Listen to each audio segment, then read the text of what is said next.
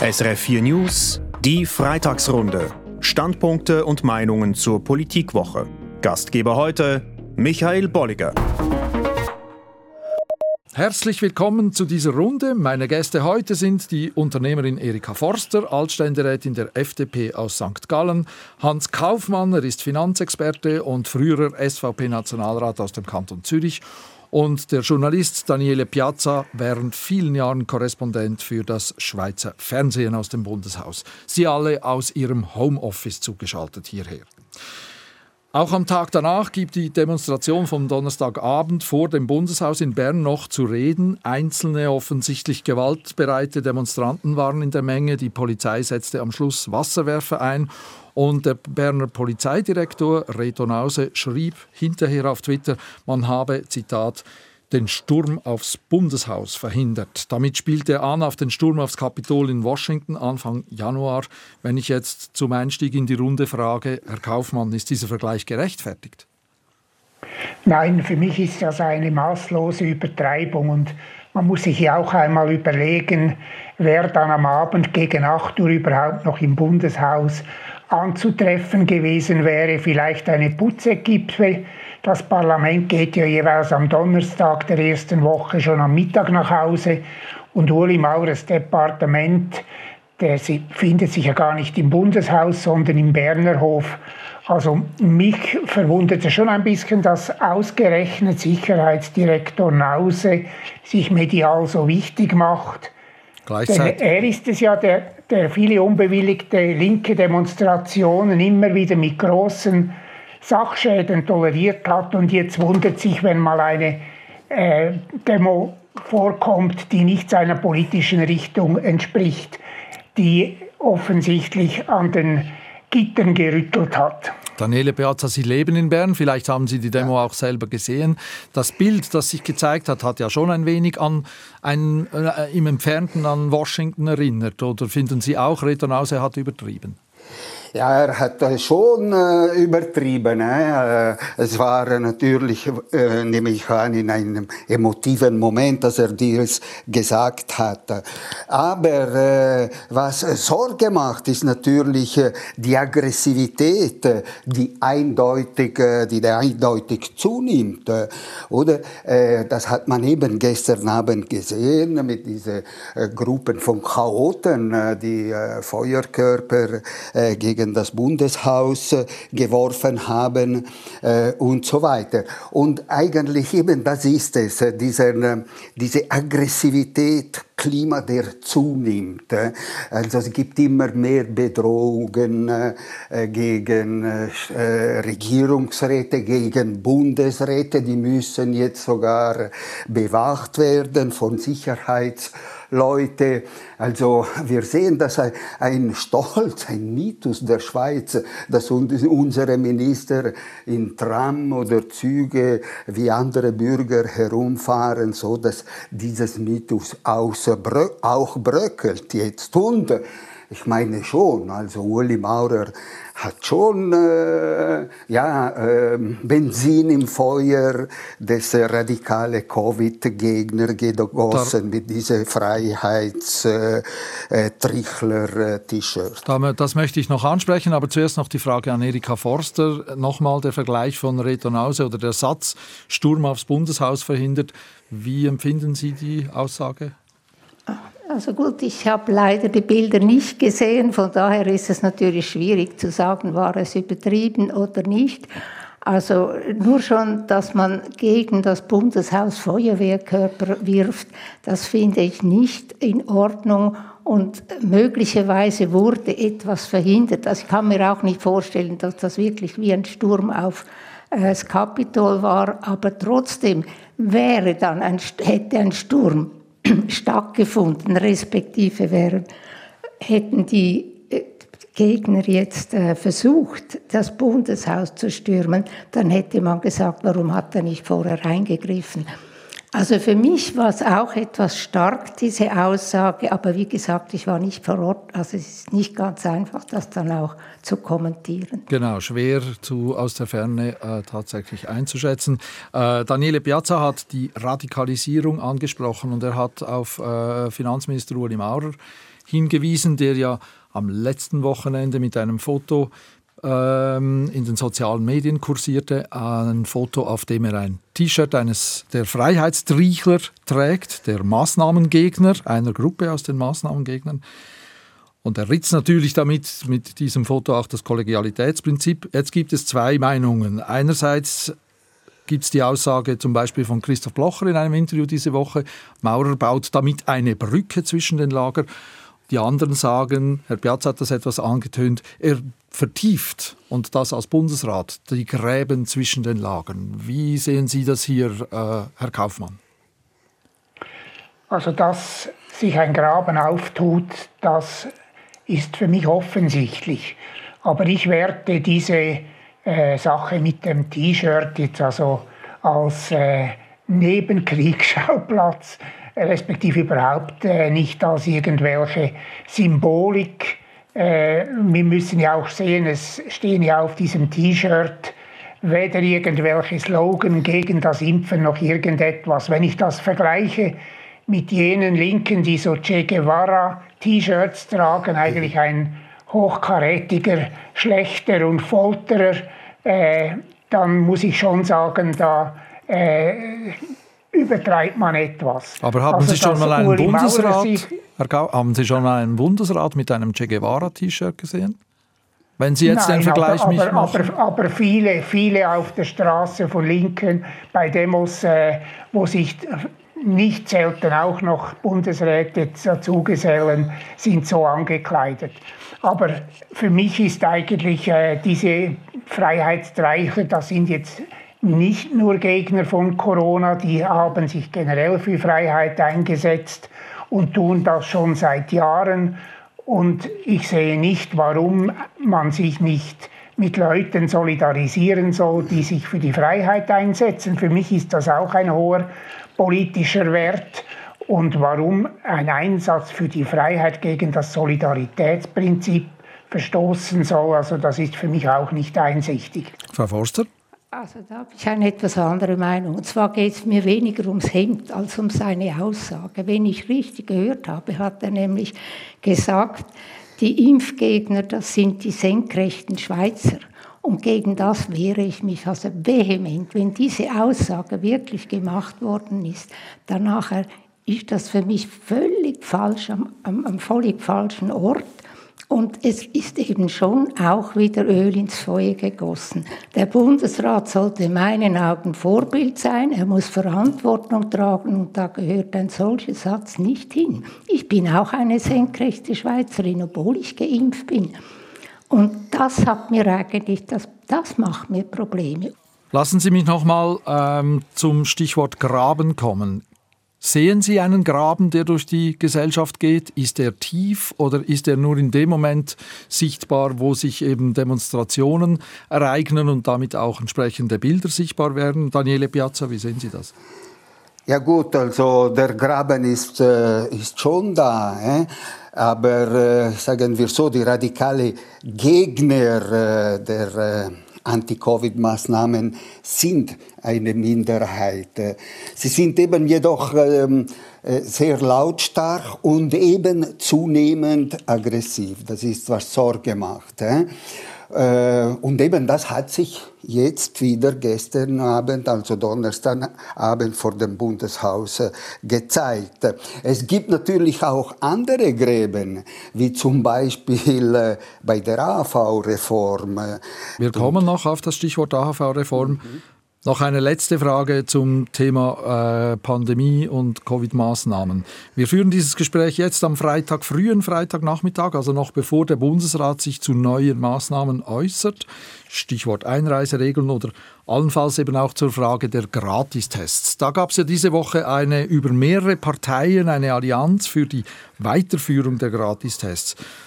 Frau Forster, Ihre Partei, die FDP, hat sich ja eher gegen die Idee gestellt. Aus Ihrer persönlichen Sicht sollen die Gratistests weitergeführt werden? Soll der Bundesrat auf diese Allianz eingehen? Also ich, ich, weiß nicht, ob wir damit die Gemüter beruhigen, weil diejenigen, die sich nicht impfen lassen wollen oder diejenigen, äh, die, die sagen, wir machen einen Test und dann sind wir fein raus. Und ich habe schon etwas Probleme damit, weil die Freiheit des Einzelnen, die halte ich sehr, sehr hoch. Aber er hat eben nicht nur der, die Freiheit der Einzelnen, sondern wir haben alle auch eine äh, Pflicht gegenüber der Gesellschaft oder eine Verantwortung und das geht immer weiter verloren. Wir wollen die Freiheit, aber wir wollen die Verantwortung nicht mehr tragen. Und was ist denn, wenn wir sagen, wir machen die Tests weiter gratis? Dann wollen diejenigen, die sich nicht impfen lassen wollen, können sich einfach weiter testen lassen und das auf Kosten derjenigen, die sich impfen lassen, die eben Verantwortung tragen. Und deswegen bin ich der Meinung, der Bundesrat sollte bei seiner Maßnahme bleiben. Herr Kaufmann, gleiche Meinung? Nein, ich bin eher für die Gratistests. Also ganz abgesehen vom Verhältnisaufwand zum Ertrag, äh, wieder Administration einführen, das stört mich. Aber ich glaube, so wie es schon Erika Forster gesagt hat, die Impfgegner werden sich deswegen nicht impfen lassen oder höchstens ein Teil davon und andere werden sich dann eben noch mehr radikalisieren. Für mich ist es auch eine Frage der Selbstverantwortung. Also ich habe mich auch impfen lassen. Ich brauche dafür aber weder Gesetze noch bundesrätliche äh, Anweisungen. Und es ist tatsächlich so, auch der Erzliberale Friedrich August von Hayek hat ja einen Aufsatz verfasst, in dem er genau das Problem der Pandemien aufgreift und eben auch dort der Meinung ist, dass ausnahmsweise das Gemeinwohl temporär über dem Wohl des Einzelnen stehen soll, damit man die Pandemie ausmerzen kann. Also von daher gesehen, ich muss sagen, es gibt leider viele, die sind uneinsichtig, verstehen nicht einmal die Statistiken, aber für mich, wer ein bisschen Grütz hat, sollte doch einsehen, dass man mit einer Impfung mehr erreicht als mit Tests und Tests sind eben auch nicht hundertprozentig. Das lassen wir zu diesem Thema mal als Schlusswort stehen. Wir sind mitten in der Freitagsrunde Standpunkte und Meinungen zur innenpolitischen Woche mit meinen drei Gästen aus dem Homeoffice, mit der Unternehmerin Erika Forster, dem Finanzexperten Hans Kaufmann und dem Journalisten Daniele Piazza. Das wurde schon angesprochen. Wir wechseln zur AHV. Das Parlament versuchte diese Woche die AHV oder versucht im Moment die AHV zu stabilisieren. Diese Woche war der Ständerat am Zug und weil ja die Frauen künftig bis 65 arbeiten, kann die AHV entlastet werden. Das ist die eine Seite. Die Frage jetzt, ist jetzt auf der anderen Seite, wie man den betroffenen Frauen entgegenkommt. Und es geht um diverse Punkte. Es ist ein ziemlich kompliziertes, komplexes äh, Materium um diverse Punkte und verschiedene Varianten. Darum zuerst die Frage an Sie, meine Gäste. Stimmt aus Ihrer Sicht die Aussage, dass die AHV auf dem Buckel der Frauen saniert wird, Frau Forster? Nein, das stimmt in meinen Augen überhaupt nicht. Denn es ist ja so, wir müssen die AHV sanieren.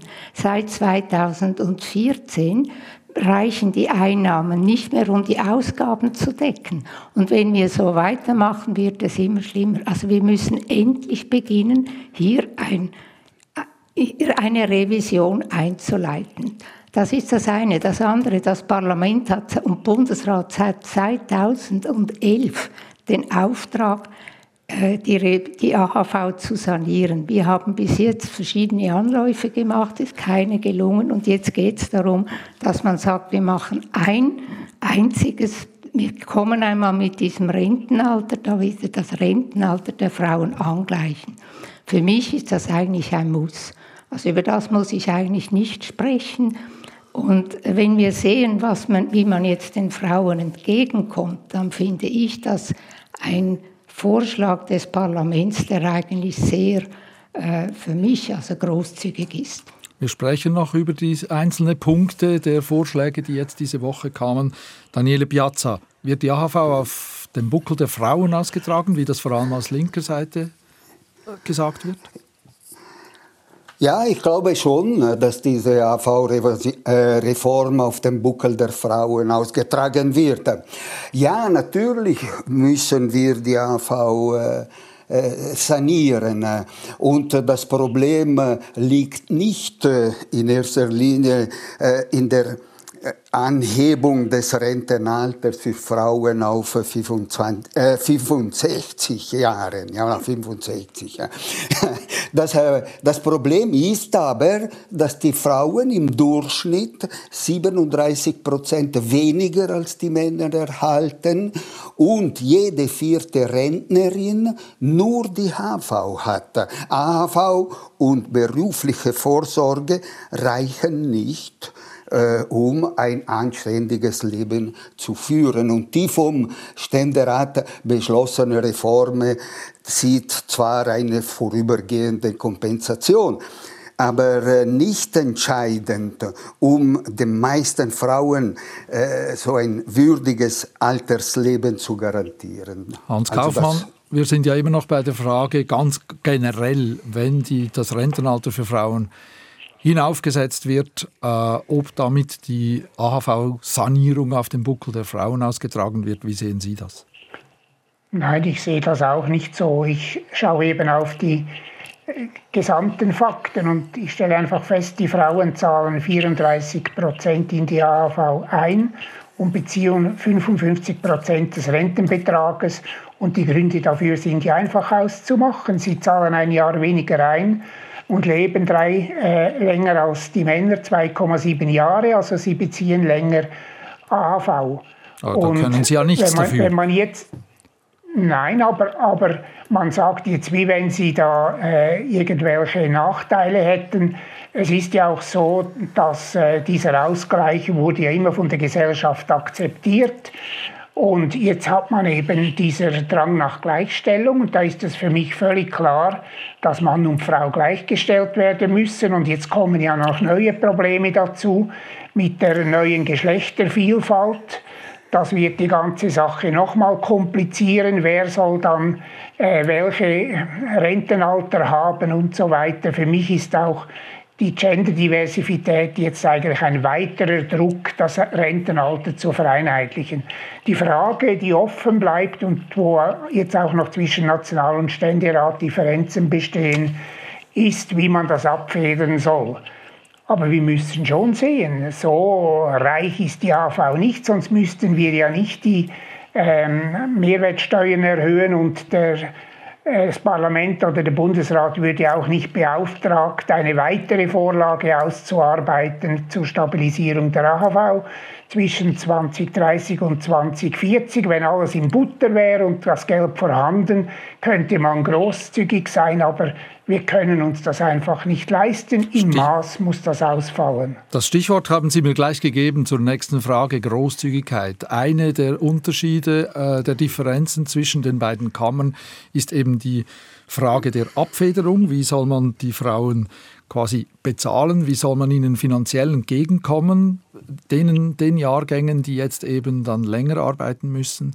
Und da ist der Ständerat diese Woche deutlich großzügiger gewesen. Auch hier, ohne auf die Details einzugehen, wäre das eine Grundhaltung, die Sie verfolgen, möglichst großzügig jetzt diese Übergangslösung äh, zu ähm, gestalten, Frau Forster?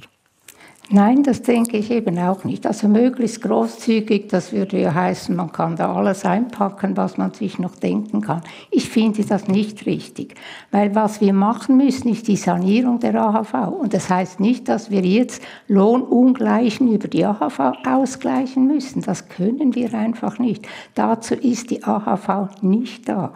Und die AHV kennt ja auch die, die Lohngleichheit. Also wenn wir jetzt, ich bin wirklich der Meinung, wir kommen vielleicht nachher auf die Details, dass eigentlich der Ständerat sehr, sehr großzügig ist.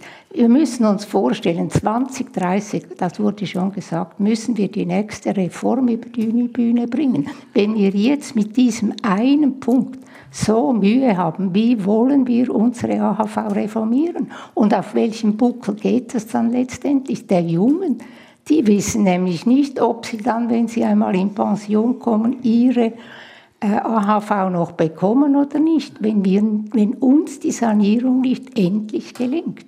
Ich aber bin etwas vehement, aber ich sage Ihnen, wir sind schon so lang an dieser Sanierung und immer wieder auch da eine, für mich ist das wie eine Radikalisierung.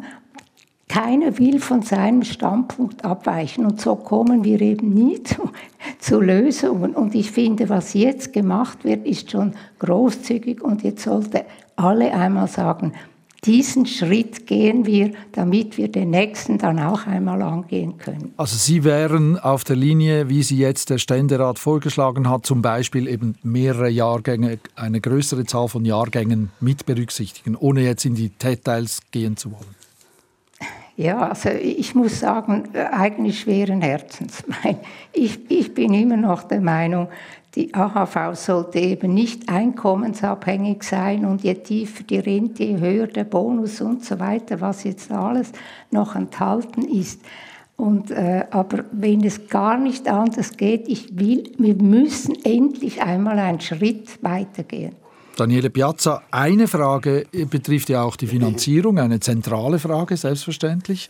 Und da kommt jetzt wieder, natürlich nicht zum ersten Mal, die Idee auf, Einnahmen äh, respektive Zinsgewinne der Nationalbank äh, aufzuwenden. Hände weg von der Nationalbank, sagen dann gleich viele, auch diese Woche wieder. Was sagen Sie? Ja gut, ich, äh, es ist keine ideale Lösung, äh, aber äh, heute bin ich dafür, äh, äh, wenn es keine ausreichende Finanzierung gefunden wird, dann glaube ich, äh, äh, kann man, äh, um, äh, ja, um angemessene und würdige Renten zu garantieren, zu diesem, zu diesen Maßnahmen kommen, oder? Und das umso mehr, wenn ich an die Milliarden denke, die die Nationalbank durch die negativen Zinsen kassiert ja mehr oder weniger zu Recht, aber einfach so ohne jegliche Bemühungen. Und das sind Gelder, die äh, den Sparen entzogen wird. Die Nationalbank könnte es also in Form, sagen wir eben, von AV-Gelder zurückzahlen. Ja. Hans Kaufmann, ich gehe davon aus, dass Sie das ganz anders beurteilen. Ja, nicht ganz anders, aber äh, erstens stimme ich überein, dass es weniger rechtmäßig ist, diese Negativzinsen, denn im Nationalbankgesetz heißt es im Artikel 9 ganz klar, dass die Nationalbank zur Erfüllung der geld- und währungspolitischen Aufgaben für Banken und andere Finanzmarktteilnehmer verzinsliche und unverzinsliche Konto führen kann. Aber von Negativzinsen ist bewusst keine Rede, denn eine solche, solche sind ja eigentlich eine Finanzsteuer und für die hat die Nationalbank keine Kompetenz. Für mich hält sich, verhält sich die Nationalbank also äh, ungesetzlich und deshalb bin ich der Meinung, dass sie diese über 10 Milliarden, die sie abgeschöpft hat, der Allgemeinheit zurück ähm, ja, geben erstatten soll. Also zum Beispiel aber bei der AHV? ja, aber ich bin nicht der Meinung, dass sie in die AHV fließen soll, denn das würde wieder dazu führen, dass man wieder glaubt, Zeit gewonnen zu haben für die nächste Revision. Und genau das will ich äh, verhindern. Ich würde eher meinen, man sollte diese 10 Milliarden ausgliedern in einen Fonds für die nächste Generation und aus den Erträgen eben die Bundes-Covid-Schulden langfristig abtragen. Aber Wenn ja nicht Geld in die AV, weil man dann glaubt, jetzt ist die AV saniert und jetzt können wir wieder großzügig sein. Wir sind noch also, bei der Frage, bei der Schlussfrage, Frau Forster, äh, Nationalbankgeld ähm, Nein, in die AHV? Fall. Auf keinen Fall. Sagen Hände weg von der AHV. Das haben wir schon einmal durchgemacht. Die Goldinitiative wollte ja einmal in diese Richtung gehen. Vor 20 Und dann Jahren. Kam, vor 20 Jahren. Und dann kam ein Gegenvorschlag des Bundesrates, ein Drittel Bund, ein Drittel Kantone und ein Drittel in ein Fonds für geplante Stiftung Solidarität Schweiz und beides wurde von der Stimmbevölkerung abgelehnt. Ich bin stolz auf die Stimmbevölkerung. Beides wurde abgelehnt. Die Leute wollen das nicht. Und über das Nationalbankgeld und Negativzinsen, das ist für mich völlig ein anderes Thema. Es geht jetzt darum, sollen wir Gelder der Nationalbank überhaupt irgendwo hinleiten? Ich denke, nein. Die Nationalbank hat einen Auftrag, dem kommt sie nach. Und das ist auch richtig so, weil damit stützt sie ja auch unsere Wirtschaft. Und also ich, ich habe einfach Mühe, weil wenn wir sagen, jawohl, in die AHV, der Nächste kommt und sagt, wir wollen auch noch Geld von der Nationalbank und das geht einfach nicht. Die dezidierte Schlussaussage in der heutigen Freitagsrunde Standpunkte und Meinungen zur innenpolitischen Woche mit der Unternehmerin Erika Forster, Altständerätin aus St. Gallen, Hans Kaufmann, Finanzexperte und früher SVP-Nationalrat aus dem Kanton Zürich und der Journalist, der dritte hier im Bunde, der Journalist Daniele Piazza. Während vielen Jahren war er Bundeshauskorrespondent für das Tessiner Fernsehen. SRF 4 News, die Freitagsrunde. Standpunkte und Meinungen zur Politikwoche. Gastgeber heute Michael Bolliger. Gerne können Sie die Freitagsrunde nachhören, zum Beispiel auf srf.ch/audio. Und hier geht es gleich weiter mit den Nachrichten.